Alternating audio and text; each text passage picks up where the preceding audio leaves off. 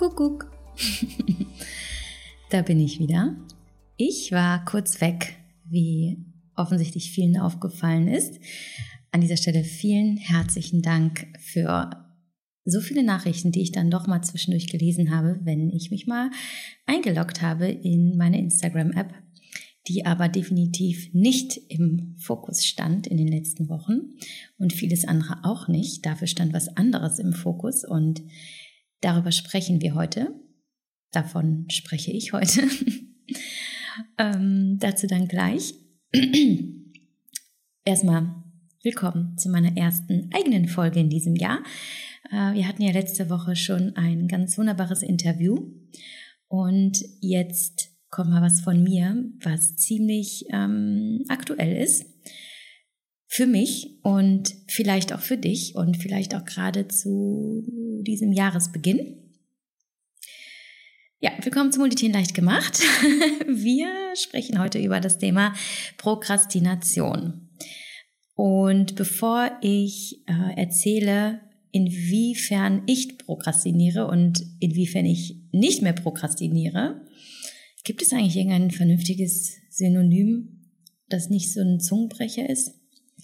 Ja, Prokrastination, Aufschieberitis, Dinge aufschieben. Dazu kommen wir aber gleich. Ich möchte kurz erzählen, was die letzten Wochen los war, warum ich plötzlich weg war und warum war ich abgetaucht. Eigentlich ist es ja nichts Ungewöhnliches, dass ich mal abtauche. Ihr wisst ja, dass ich super gerne einfach offline bin und es mir auch überhaupt nicht schwerfällt, auf Social Media und so zu verzichten. Äh, ganz im Gegenteil, ich genieße es sehr, in der realen Welt zu sein und auch mal nicht online zu sein und brauche das nicht, habe jetzt aber auch zum Beispiel verstanden, dass es auch viel damit zu tun hat, dass ich mich auch überhaupt nicht als ähm, Influencerin sehe. Dass es nicht mein Hauptjob ist, ähm, jeden Tag äh, krassen Content zu liefern, coole Reels zu produzieren, euch mitzunehmen, euch alles zu zeigen, was ich mache. Will ich auch gar nicht. Das ist nicht mein Anspruch. Daher bin ich auch manchmal einfach offline. So, aber in diesem Fall, also Ende Dezember, bis jetzt, Mitte Januar, kamen einige Dinge zusammen, die dazu geführt haben. Zum einen war das Jahresende sehr herausfordernd für mich, viel Arbeit, viele Ereignisse. Ich war einfach äh, echt erschöpft und wollte meinen ähm, Alltag ein bisschen entschlacken. Das hat auch viel damit zu tun, dass ich mit Mitte 20 auch schon mal einen Burnout hatte und weiß, dass ich schnell ähm, an meine Grenzen komme, nicht weil ich nicht resilient bin, im Gegenteil, ich halte mich für sogar sehr resilient, aber ich neige dazu, weit über meine Grenzen zu gehen und mich selbst nicht zu stoppen, sondern quasi so, the sky is the limit, the limit und das ist nicht immer gesund. Ähm. genau, aber ich habe mir dann vorgenommen, das kann jetzt so nicht weitergehen, ich muss ein bisschen äh, langsamer machen. Zudem auch noch Dinge hinzukamen, die mir komplett den Boden unter den Füßen weggerissen haben. Nur kurz, weil ich ja kein Mensch bin, der sich ähm, in so einen Sumpf negativer Gedanken und Ereignisse reinziehen lässt. Aber eine Sache war besonders heftig und ich habe noch immer damit zu tun. Ich kann dazu aktuell nicht viel sagen, weil ich auch nicht darf, außer ich habe erstmals die beängstigende und sehr belastende Erfahrung gemacht, ähm, wie gefährlich es ist, in der Öffentlichkeit zu stehen und auch private Details wie die Namen meiner Kinder zu verraten. Ja, ähm, mehr kann ich dazu nicht sagen erstmal. Und dann, der Hauptgrund meines Rückzugs war mein drittes Buch und die Manuskriptabgabe. Hm, ich musste mir also einen ablenkungsfreien Raum schaffen, um das Buch zu beenden. Und zwar so, dass es auch gut wird und auch so, dass ich mich nicht kaputt arbeite, weil ich es zwischen alle anderen To-Dos packe und im Zweifel nachts am Schreibtisch sitze. Ja, und damit komme ich zum Thema dieser Podcast-Folge, Prokrastination. Was ist das und was habe ich damit zu tun und was hast du vielleicht auch damit zu tun? Also, Prokrastination ist das Aufschieben von anstehenden Aufgaben, von Tätigkeiten, meist derer, die wir nicht so gerne machen. Und ich bin mir sicher, dass jeder von uns schon mal die Erfahrung gemacht hat und Aufgaben ewig vor sich hergeschoben hat. Es ist eigentlich also eine ganz normale Erscheinung in unserer Gesellschaft.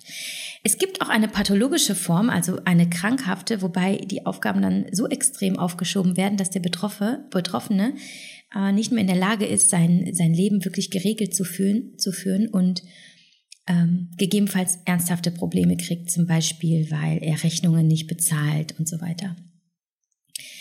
Äh, in diesem Fall helfen natürlich nur professionelle Hände und Therapien, von denen ich keine Kenntnisse habe und das äh, will ich heute also gar nicht aufgreifen. Wir sprechen also heute von diesem Aufschieben, von dieser Aufschieberitis, die wir alle kennen und ich weiß ganz genau, wie sich Prokrastination anfühlt, weil ich selbst ziemlich gerne prokrastiniere oder zumindest dazu neige.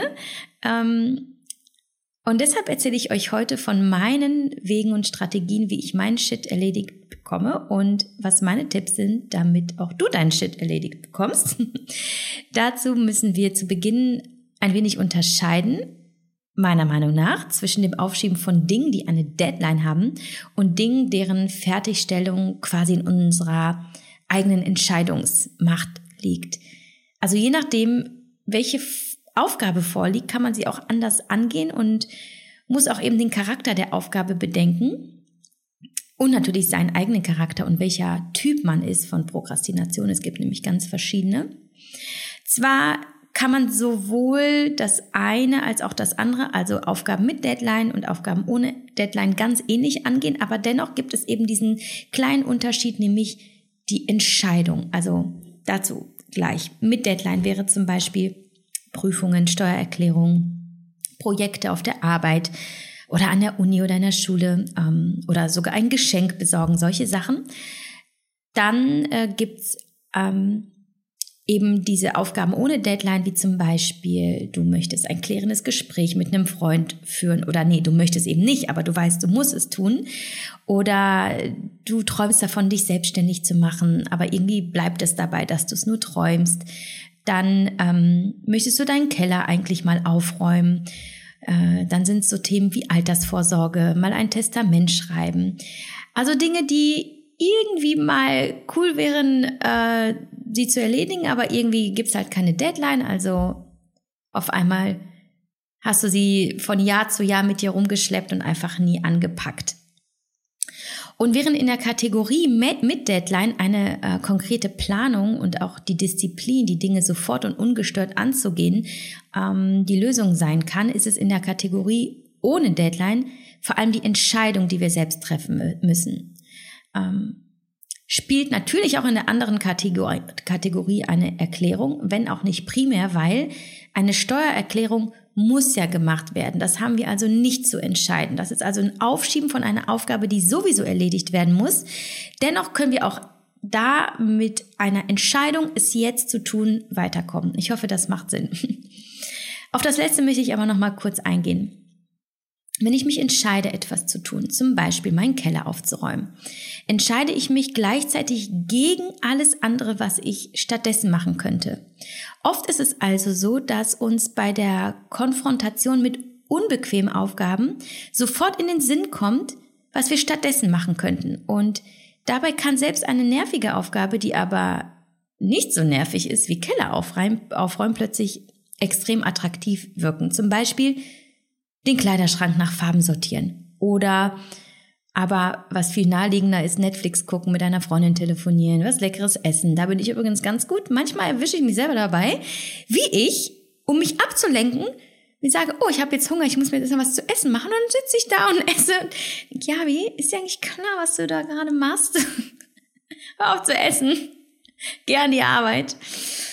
Naja, was tun also, um das zu vermeiden? Erstmal ganz wichtig, mach dir bewusst, dass du gerade prokrastinierst.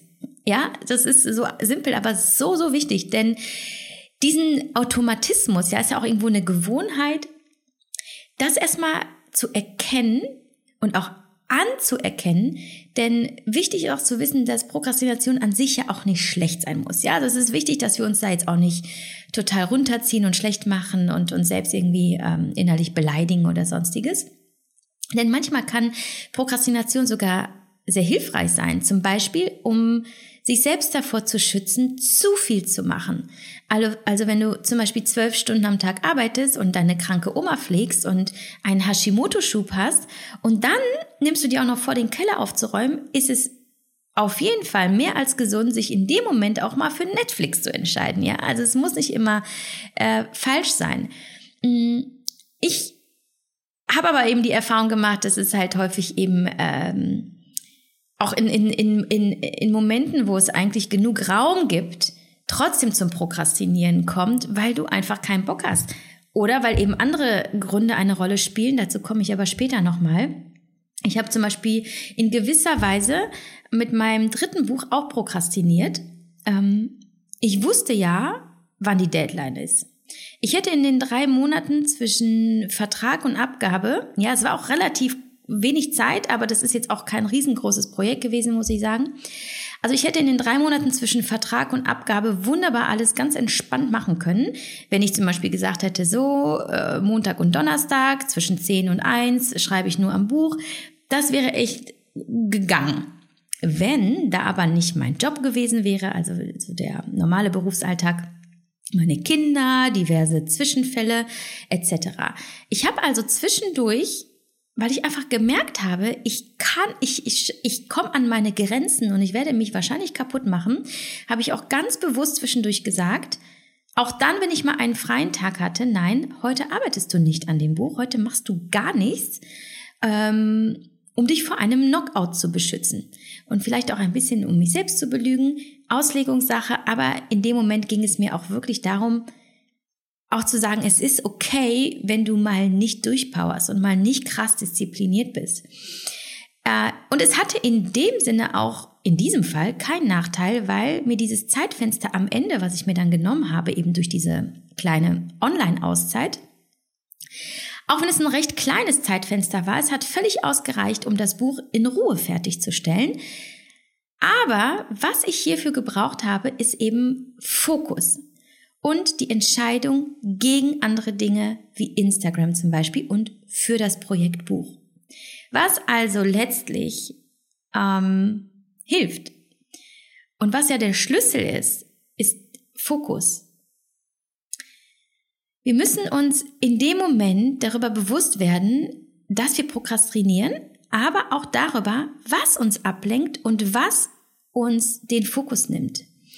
Denn klar ist, wirst du ständig abgelenkt, ach guck, eine E-Mail, ich schau mal schnell zum Beispiel, wirst du nur schwer, wenn überhaupt in ein Flow kommen und deine Aufgaben konzentriert erledigen. Und das ist das, was wir machen wollen, ja. Also häufig ist es gar nicht so sehr das Problem, dass wir gar nicht wissen, wie wir das anpacken.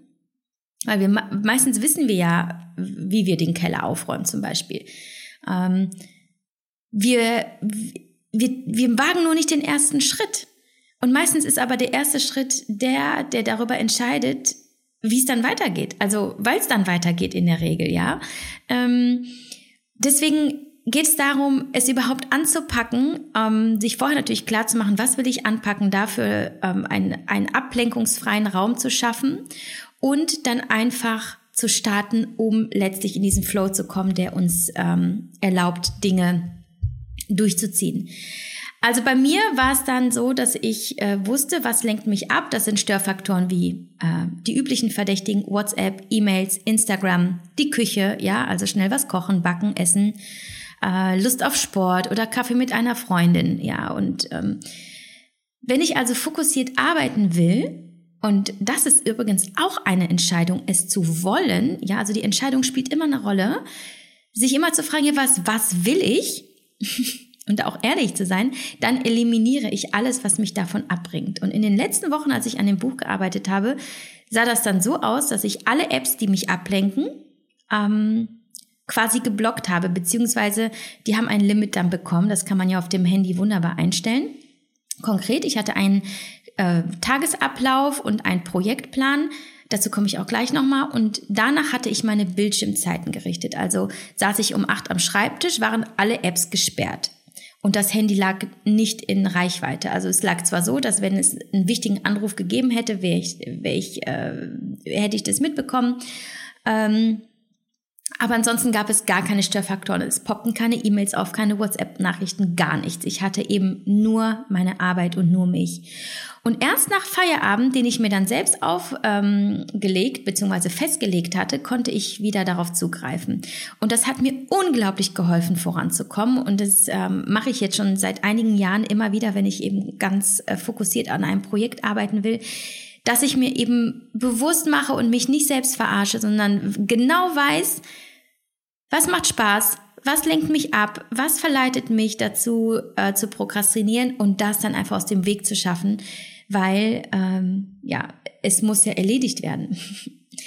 Das ist also eine Vorgehensweise, die nicht nur bei Aufgaben mit Deadlines funktioniert, ja, also wie in meinem Fall mit dem Buch, das hatte ja natürlich eine Deadline, sondern auch mit Aufgaben ohne Deadlines, ja. Also du, du kannst dich ja auch dafür entscheiden, dir eine Deadline zu setzen bei Aufgaben, die eigentlich keine haben, ja. Wenn du zum Beispiel sagst, ähm, da ist halt eben ein ungeklärtes Gespräch mit einem Menschen, der mir viel bedeutet und eigentlich macht mich das total krank und ich sehe ihn hin und wieder und ich kann gar nicht richtig mit ihm sprechen.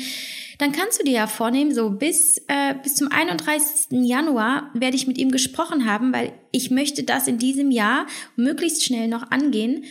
Ähm, und dann legst du dir die Deadline fest und gehst das auch an und überlegst dir dann einen Plan, wie du das machst. Und meistens ist es ja gar nicht so viel. Meistens ist es einfach nur ein Griff zum Telefon und hey, wollen wir mal reden? Und ich möchte gerne mit dir reden. Ähm, ja, haben wir uns entschieden, eine Sache zu erledigen. Es ist also auch immer ratsam, sich einen guten Plan und eine gute Struktur zu überlegen. Also, wann will ich Aufgabe XY gemacht haben? Wie gehe ich vor? Was sind die Zwischenziele? Was muss ich dafür tun und so weiter? Und ich habe früher den Fehler gemacht, dass ich mir aufschrieb, zum Beispiel, mh, 8.2.2018, 8 bis 18 Uhr Buch schreiben. Ja, ich schreibe mein Manuskript. Ja, dann war da dann diese riesige Aufgabe, völlig schwammig und unspezifisch und auch wenig konstruktiv und auch nichts, woran ich mich entlanghangeln konnte, weil da war einfach dieser Riesenbatzen. Und das führte dazu, dass ich, dadurch, dass ich mir auch gar keine Regeln eigentlich gemacht habe, das kam dann manchmal vor, dass ich so von 8 bis 14 Uhr erstmal so rumgepimmelt habe und dann erst am Ende, oh ja, bis 18 Uhr, ja gut, dann kann ich ja noch mal ein bisschen was machen. Und das hat mir gar nicht geholfen, logischerweise. Und heute gehe ich wie folgt vor. Ich ähm, teile mit euch mal so einen Tagesablauf, wie ich ihn äh, ganz typischerweise jetzt in diesem Buch, Buchprojekt ähm, mir so aufgeschrieben hatte. Der lautete ungefähr so. 8 bis 10 Uhr, Manuskript, Kapitel 2 und 3. 10 bis 10.30 Uhr, Pause für Kaffee, Telefonat mit XY, äh, Tee machen für die Arbeit. 10 bis 30, äh, 10.30 Uhr bis 12.30 Uhr, Manuskript, Recherche, gegebenenfalls Überarbeitung von Kapitel 3. 12.30 Uhr bis 13.30 Uhr Pause, Spaziergang und Lunch. 13.30 Uhr bis 16 Uhr Kapitel 4. 16 Uhr kurze Kaffeepause und Meditation. Meditation übrigens ähm, ist mittlerweile nachgewiesen, hilft fokussierter zu bleiben, äh, fokussierter zu bleiben und strukturierter zu leben, weil man ja lernt, sich besser auf das Hier und Jetzt äh, zu konzentrieren und auch irgendwie zu priorisieren ähm, daher erwähne ich das jetzt gerade nur. Ähm, also ich habe tatsächlich in den Pausen meditiert, aber weil mir jetzt eben auch einfällt, dass das auch für den Fokus sehr, sehr wichtig ist und helfen kann. Genau. Und dann 16.30 bis 18 Uhr Kapitel 2, 3 und 4 nochmal lesen. So, also der Unterschied ist der zu dem Tagesplan, wie ich ihn heute mache, ähm, im Vergleich zu dem, wie es früher war. Ich gehe zum einen natürlich sehr konkret vor. Je detaillierter, desto besser. Und zum anderen, ich plane nicht nur die Arbeitsphasen, sondern auch die Pausen, die ich früher für komplett unnötig und äh, kontraproduktiv gehalten habe, was völlig falsch war, weil Pausen einzuplanen ist wie ähm, kleine Lichtblicke einzubauen, auf die man sich freuen kann und die auch irgendwie belohnen. Ja, das ist so ein kleiner Meilenstein und dadurch, dass die Arbeitsfenster ja auch nicht zu lang gedacht sind, ja, ich erschlage mich nicht mit neun Stunden Arbeit am Stück, sondern immer in diesen zwei bis drei Stunden ähm, Zeitfenstern, ähm, da wird einem natürlich dann klar und auch im Unterbewusstsein, hey, das ist gut zu schaffen. Ähm, und man ist dann auch nicht so lustlos und demotiviert und steht nicht vor diesem Berg, sondern weiß, Also, hey, let's go. Die zwei Stunden ziehe ich jetzt durch und dann gibt's eine geile Pause. Und Pausen sind sowieso auch äh, für, für so einen Konzentrationsboost nochmal gut. Ja, je nachdem, wie du deine Pause natürlich strukturierst. Wenn du in der Zeit äh, nochmal schnell irgendwie äh, mit deinem Steuerberater telefonierst und dann auch nochmal irgendwie tausend Mails schreibst, nicht so geil. Aber wenn du wirklich mal rausgehst, meditierst, wenn du dir Zeit für dein Essen nimmst und so, ähm, das kann äh, dein, deine Konzentration halt nochmal boosten. Deswegen unbedingt auch die Pausen einplanen. Was dahinter auch steckt, ist halt einfach, dass man, dass man sich einfach nicht zu sehr belastet und äh, zu viel auferlegt, ja. Also man muss ja auch gut zu sich sein und mit sich arbeiten und nicht gegen sich. Ich plane dann ähm, auch nicht nur diesen einen Tag, sondern alle Tage, äh, die projektbezogen sind, um zu sehen, wie viel Zeit ich brauche, um das Projekt dann zu beenden in dem und dem Zeitfenster. Also ich plane dann auch zwei bis drei Tage Puffer ein am Ende. Geil übrigens, wenn man so diszipliniert ist, dass man früher fertig ist und einfach chillen kann. Äh, das ist dann auch so mal so eine kleine Motivation. Ich habe zum Beispiel dieses Buch jetzt früher abgegeben als, als gedacht und gönne mir diese Woche eigentlich noch mal ähm, ein paar Tage Urlaub. Gut, jetzt sitze ich hier, aber ich habe ja auch Spaß daran, diese Podcast-Folge aufzunehmen. Aber ansonsten gehe ich das diese Woche noch sehr langsam an und äh, genieße so ein bisschen meine Freizeit und mache einfach Dinge, für die ich sonst nicht so viel Zeit hatte. Jetzt bin ich abgedriftet ähm, genau, Puffer. Aber eigentlich äh, ja, geht es immer gut ähm, auf, wenn ich mir den Plan so vornehme und aufschreibe. Und ich habe dann auch gleichzeitig diese Ruhe und Sicherheit, weil ich nicht täglich neue Entscheidungen treffen und mich täglich irgendwie neu einstellen muss auf die Aufgabe. Ich weiß, was auf mich zukommt und das verschafft mir eben diese innere Ruhe und das wiederum hilft total bei der Konzentration. Weil je weniger du entscheiden und planen musst, permanent, desto klarer kannst du dann einfach in diesen Momenten vorgehen. Mein kleiner Gamechanger, Gamechanger war darüber hinaus übrigens ein kleiner mentaler Shift in der Interpretation von Arbeit. Ich bin da ja jemand, der mh, hm, sehr sinnbestrebt ist und freizeitorientiert und gerne Dinge macht, die einfach Spaß machen, ja, also da machen wir uns nichts vor. Das hat mich aber häufig davon abgehalten, Dinge zu erledigen, die eben keinen Spaß machen, insbesondere bei der Arbeit. Und da habe ich mich irgendwann gefragt, muss Arbeit eigentlich Spaß machen? Und ich habe für mich beschlossen, zu sagen, Arbeit darf auch manchmal einfach nur Arbeit sein, nicht immer schön also, muss aber sein. Und das für mich einfach, einfach diesen, es geht, es ging nur darum, das so für mich zu definieren und mir klar zu machen, ja, wie du musst nicht immer völlig leidenschaftlich und mit Herzblut an dieser einen Sache sitzen. Mm, es gibt auch Dinge im Leben, die, die halt einfach nur ganz rational ähm, vonstatten laufen und ähm, betitelt werden dürfen. Und gleichzeitig, das ist nämlich der Punkt, weil ich ja weiß, wie ich bin, nämlich sehr freizeitorientiert und ich, ich liebe das Leben und möchte es in allen Facetten genießen. Ähm, ich sorge halt auch für einen guten Ausgleich und mache zum Beispiel in der Mittagspause Sport, weil Sport mir Spaß macht. Oder ich plane was Schönes für den Feierabend. Und dann habe ich beides. Die Arbeit, die nicht so geil ist und meine Freizeit, in der ich halt aufgehe. Ja, was darüber hinaus natürlich auch grundsätzlich immer hilft, sind To-Do-Listen. Ich bin ja ein riesengroßer Fan, wie die meisten von euch wissen und plane zu Jahresbeginn mein Jahr, sowohl konkret ähm, als auch weniger konkret, weil es auch viel um meine persönliche Entwicklung geht, die sich natürlich nicht nach KWs richtet. ähm, ja, genau, also zu Jahresbeginn mein Jahr, am Sonntag oder am Montagmorgen meine Woche und am Abend oder am Morgen den äh, bevorstehenden Tag. Damit schaffe ich für mich Klarheit, einen Überblick, beseitige Chaos in meinem Kopf, schreibe also wirklich alles nieder, was da rumschwirrt, was weg muss und ich habe einen Leitfaden, an dem ich mich einfach entlanghangeln kann. Und wichtig für mich war auch, nicht zu viel aufschreiben und planen. Da äh, war ich auch eine ganze Zeit lang nicht besonders gut drin und habe mal gedacht, ich schreibe alles auf auf meine To-Do-Liste, was so, was so grundsätzlich gemacht werden muss und, und dann schlug ich sie morgens auf und dachte, oh mein Gott, das kannst du ja gleich lassen, wird niemals helfen. Deswegen ähm, ganz, ganz wichtig, nicht so viel aufschreiben, lieber wenig und dann am Ende merken, oder oh, geht noch was oder gut, jetzt belohne ich mich mit einer schönen langen ähm, Pause oder einem frühen Feierabend zum Beispiel. Ähm, die andere Sache ist natürlich, dass zu viele Sachen sich gegenseitig blockieren. Also wenn du wirklich fokussiert arbeiten willst, wenn du nicht prokrastinieren willst, ist weniger mehr. Meine Schwiegermutter würde jetzt sagen, du kannst nicht auf allen Hochzeiten gleichzeitig tanzen, womit sie halt auch sagt, du kannst nur eine Sache zu 100 Prozent erledigen. Und zu viele Aufgaben verleiten dann zum Multitasking und das ist definitiv der absolute Tod der Kontraproduktivität.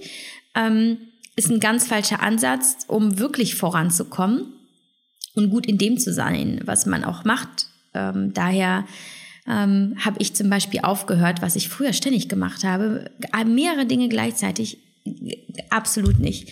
Und das war übrigens auch der Grund, weshalb ich äh, fast von jetzt auf gleich aufgehört habe, als äh, Fitnesscoach und Ernährungscoach zu arbeiten.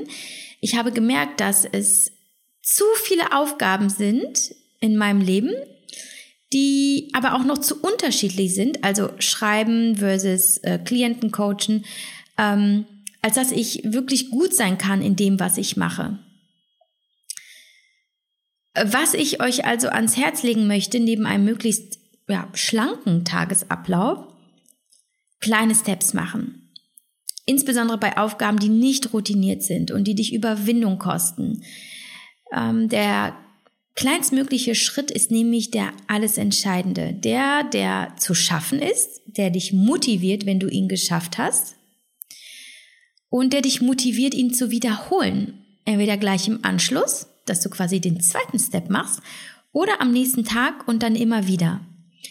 Liegst du zum Beispiel auf dem Sofa, völlig lustlos, musst aber eigentlich anfangen, deine Masterarbeit zu schreiben, dann rate ich dir, Folgendes auszuprobieren. Nimm dir nur drei Dinge vor. Erstens, zum Schreibtisch laufen. Zweitens, Laptop aufklappen und hochfahren. Und drittens, Word öffnen und eine halbe Seite schreiben. Das ist dein Tagesziel. Mehr musst du nicht machen. Der Aufwand ist so minimal, aber mit einer so maximalen Wirkung in der Regel. Ich könnte mir nämlich vorstellen, dass du eventuell mehr als nur eine halbe Seite schreibst, wenn du einmal dabei bist. Und wenn nicht, dann passiert was anderes Gutes, dann wiederholst du nämlich diesen kurzen Vorgang am nächsten Tag, weil er wirklich so minimal ist und so wenig Aufwand und Überwindung kostet, dass es schon fast lächerlich wäre, es nicht zu, zu schaffen kannst du wunderbar auch übrigens auf alles andere übertragen, ja? Also zum Beispiel auf Sport kannst du dir sagen, okay, Klamotten anziehen, fünf Squats machen, fertig. Oder meditieren, ich setze mich hin und bin einfach zwei Minuten in der Stille. Ja, also wirklich ganz, ganz kleine Steps. Wichtig ist nur, dass du sie machst und dass du sie dann jeden Tag am besten zur gleichen Zeit wiederholst, weil auf diese Weise etablierst du einfach auch eine neue Gewohnheit. Und Prokrastination ist nichts anderes als Gewohnheit und äh, wenn du deine Gewohnheiten nicht magst, ersetze sie durch andere Gewohnheiten. Und das wäre zum Beispiel so ein, so ein mögliches Vorgehen. Der weitere Vorteil ist übrigens, wenn man sich nur minimalen Aufwand vornimmt, der Druck ist auch nicht so groß. Also machen wir uns zu großen Druck, dann kann es schnell nach hinten losgehen, weil wir von, ähm, ja, weil wir überfordert sind mit, mit dem, was, was vor uns liegt und dass wir es uns vielleicht nicht zutrauen, dass wir dann Angst davor haben und so weiter. Ja, aber was ist, wenn ich trotzdem keinen Bock habe, fragst du dich jetzt vielleicht. da habe ich nur einen Trick der eigentlich keiner ist, aber der wirklich funktioniert, für mich zumindest. Machen. Nicht zu viel nachdenken, just do it. Denn was dahinter steckt, ist, ist nämlich, der perfekte Moment wird niemals kommen. Es gibt nicht diesen perfekten Moment. Alles, was du, alles, was du hast und was du nutzen kannst, ist das hier und jetzt. Also go for it, jetzt.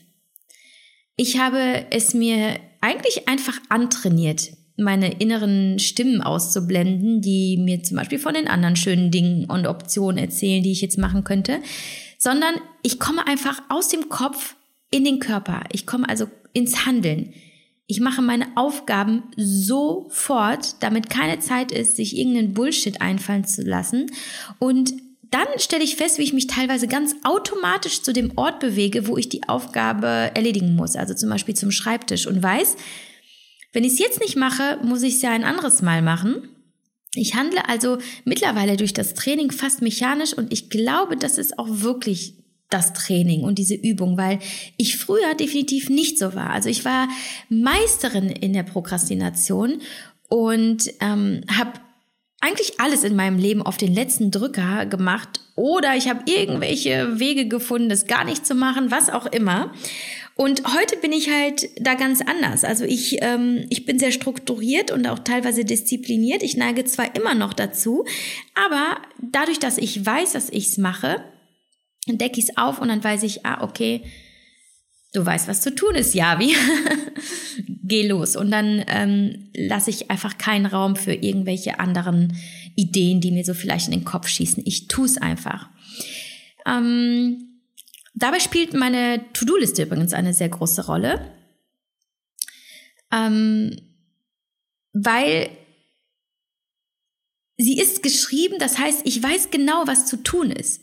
Sie konfrontiert mich also, ja, mit dem, was ähm, un unumgänglich ist. Und ich mache mich der Verantwortung für mich selbst auch bewusst und für mein Leben und mache mir klar, wenn ich's nicht mache, wer dann? Und wenn nicht jetzt, wann wird es mir dann besser passen? Also da auch wirklich in die, in die Aktion zu kommen, in die Selbstverantwortung, Verantwortung zu wissen, ich, ich kreiere mein Leben. Ich bin die Schöpferin meines Lebens oder der Schöpfer meines Lebens. Und mein Leben besteht aus diesen unzähligen kleinen Entscheidungen, die ich treffe. Und ich habe diese Liste geschrieben, da steht drauf, was getan werden muss. Also äh, gehe ich jetzt hin, übernehme Selbstverantwortung und kümmere mich darum.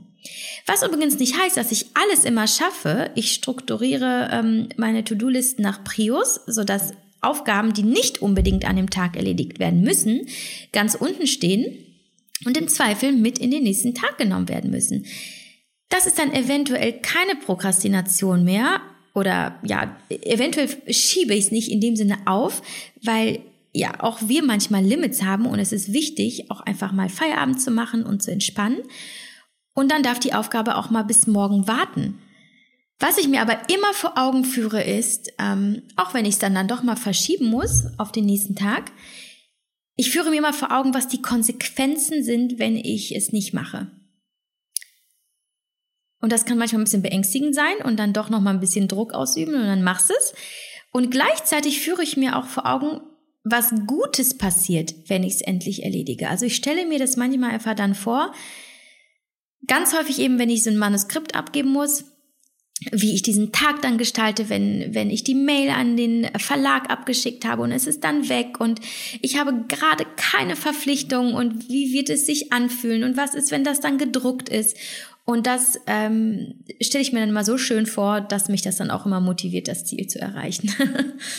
ähm, ja, es gibt übrigens auch sehr hilfreiche Tools, die dir das Ganze nochmal erleichtern können. Ich nutze zum einen ein ganz normales Notizbuch, wo ich händisch alle Aufgaben eintrage und plane, weil ich das brauche. Also das nochmal so, so mit der, mit der Hand quasi zu führen.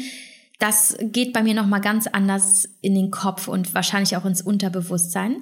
Ich nutze aber auch die App Microsoft To Do, weil ähm, ich das auch mit meinen anderen Microsoft-Programmen aus, einfach aus dem beruflichen Kontext verknüpft habe und ich sie sehr gut finde.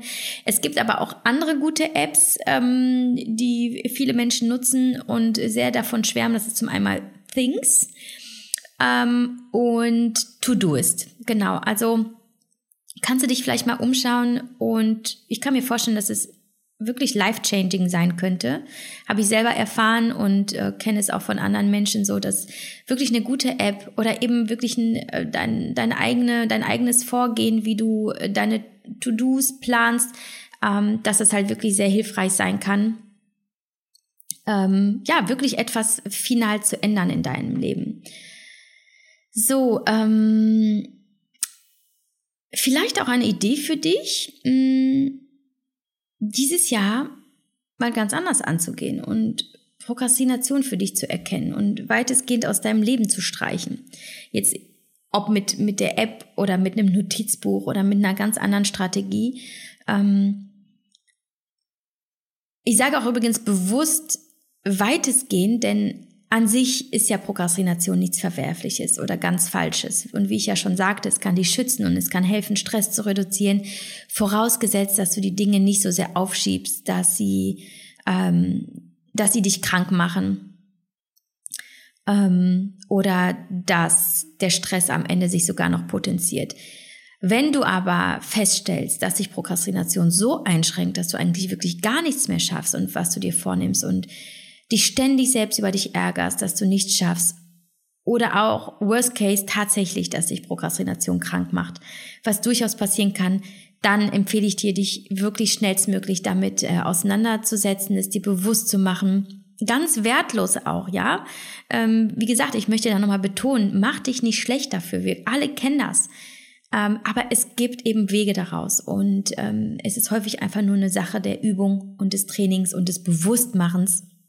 An dieser Stelle möchte ich übrigens äh, nochmal, ja, kurz tiefer eintauchen ähm, in das Thema, was ich bislang noch eigentlich gar nicht gemacht habe. Das ist definitiv ein sehr wichtiger Aspekt in dieser Thematik. Ähm, denn wenn wir Dinge aufschieben, ist es nicht immer bloß Lustlosigkeit oder Demotivation, sondern Oft liegen dem auch Ängste zugrunde. Und deswegen macht es durchaus Sinn, wenn du merkst, dass du prokrastinierst und du weißt nicht genau, wie du damit aufhörst, dass du dir bei den Aufgaben, die du ständig aufschiebst, versuchst herauszufinden, welche Ängste könnten dem eventuell zugrunde liegen. Zum Beispiel kann es sein, die Angst vor dem Versagen oder auch Angst vor dem Erfolg gibt's auch. Oder Angst davor, dass danach etwas anderes auf dich wartet, was du nicht kennst, wenn du es erledigt hast. Oder eben vor diesem Gespräch, das unangenehm ist und dass du nicht weißt, wie die andere Person reagiert und dass, dass du diese, diese, diese hm, Konfrontation meiden möchtest. Oder auch die Angst vor der Konfrontation mit deiner eigenen Fehlerhaftigkeit, ja? Oder FOMO, Fear of Missing Out. Du tust etwas nicht, weil du Angst hast, etwas anderes zu verpassen. Und ich glaube, das ist auch ganz häufig bei Instagram so der Fall, dass wir ständig bei Instagram reingehen, zum einen um uns abzulenken, aber auch, weil wir vielleicht Angst haben, wenn wir selber nichts posten, wenn wir selber nicht reagieren, wenn wir selber nicht gucken, was die anderen machen, dass wir wirklich was verpassen. Und ähm, das ist auch eine Form der Angst, die in diesem, in diesem Thema, in dieser Prokrastination eine Rolle spielen könnte. Also mein Beispiel, ich habe mich lange Zeit, wirklich lange Zeit, nicht um die Altersvorsorge gekümmert und das Thema ständig vor mir hergeschoben. Ich hatte es irgendwo aufgeschrieben und irgendwie, also wollte ich einfach nicht. Das war echt seltsam, weil ich eigentlich echt gut darin war, mittlerweile meine Prokrastination aufzudecken und sie auszuschalten. Aber hier kam ich einfach nicht weiter, obwohl ich ja auch wusste, wie wichtig das Thema für mich ist, insbesondere in meiner Selbstständigkeit. Ich wusste auch, dass die Konsequenz vielleicht wäre, dass ich im Alter keine Rücklagen habe. Aber irgendwas war da und ich kam nicht dahinter. Und dann verstand ich irgendwann, als ich auch wusste, dass Prokrastination auch viel mit den, mit den persönlichen Ängsten zu tun hat,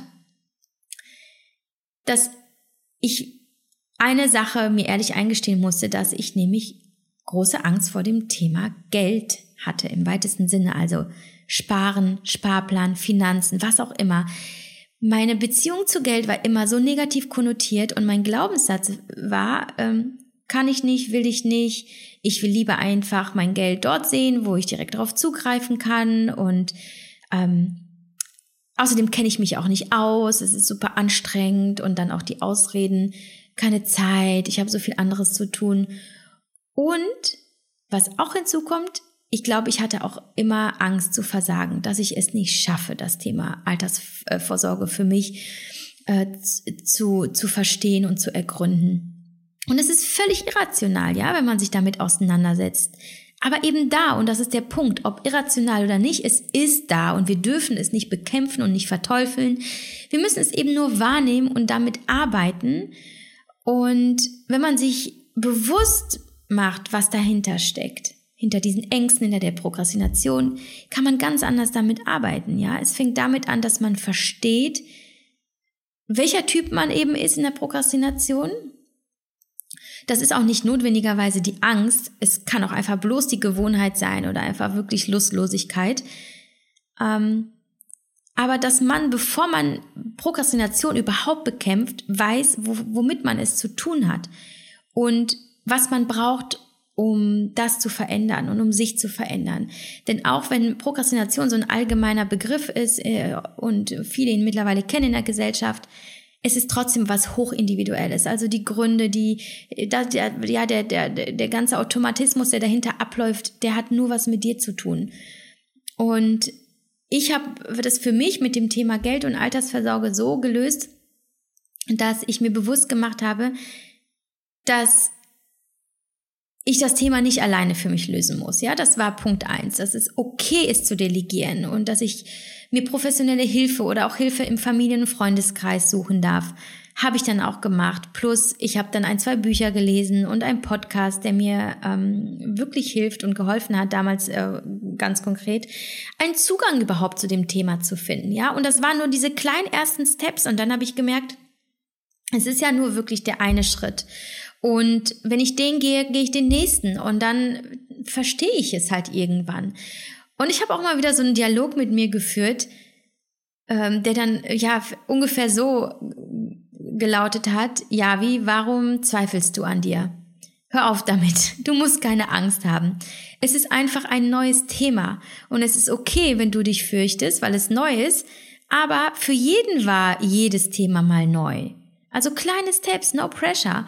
Und du musst es auch nicht perfekt machen, aber tu es so gut du kannst, denn aufgeben ist keine Option. Und ich kann euch eins sagen, das Gefühl, endlich etwas angepackt zu haben, was man lange in eine dunkle Ecke seines Lebens verbannt hatte, ist großartig. Insbesondere, wenn Angst dahinter steckt. Wir wachsen ja an den schwierigen Aufgaben und nicht in der Comfortzone. Und sich mit Prokrastination auseinanderzusetzen, ist also nicht nur eine gute Idee, um einfach fleißiger zu werden, erfolgreicher durchs Leben zu gehen, seine Träume zu realisieren, ins Machen zu, ähm, zu kommen, sondern auch, um ein persönliches Wachstum zu erleben und zu merken, ich kann alles, was ich will.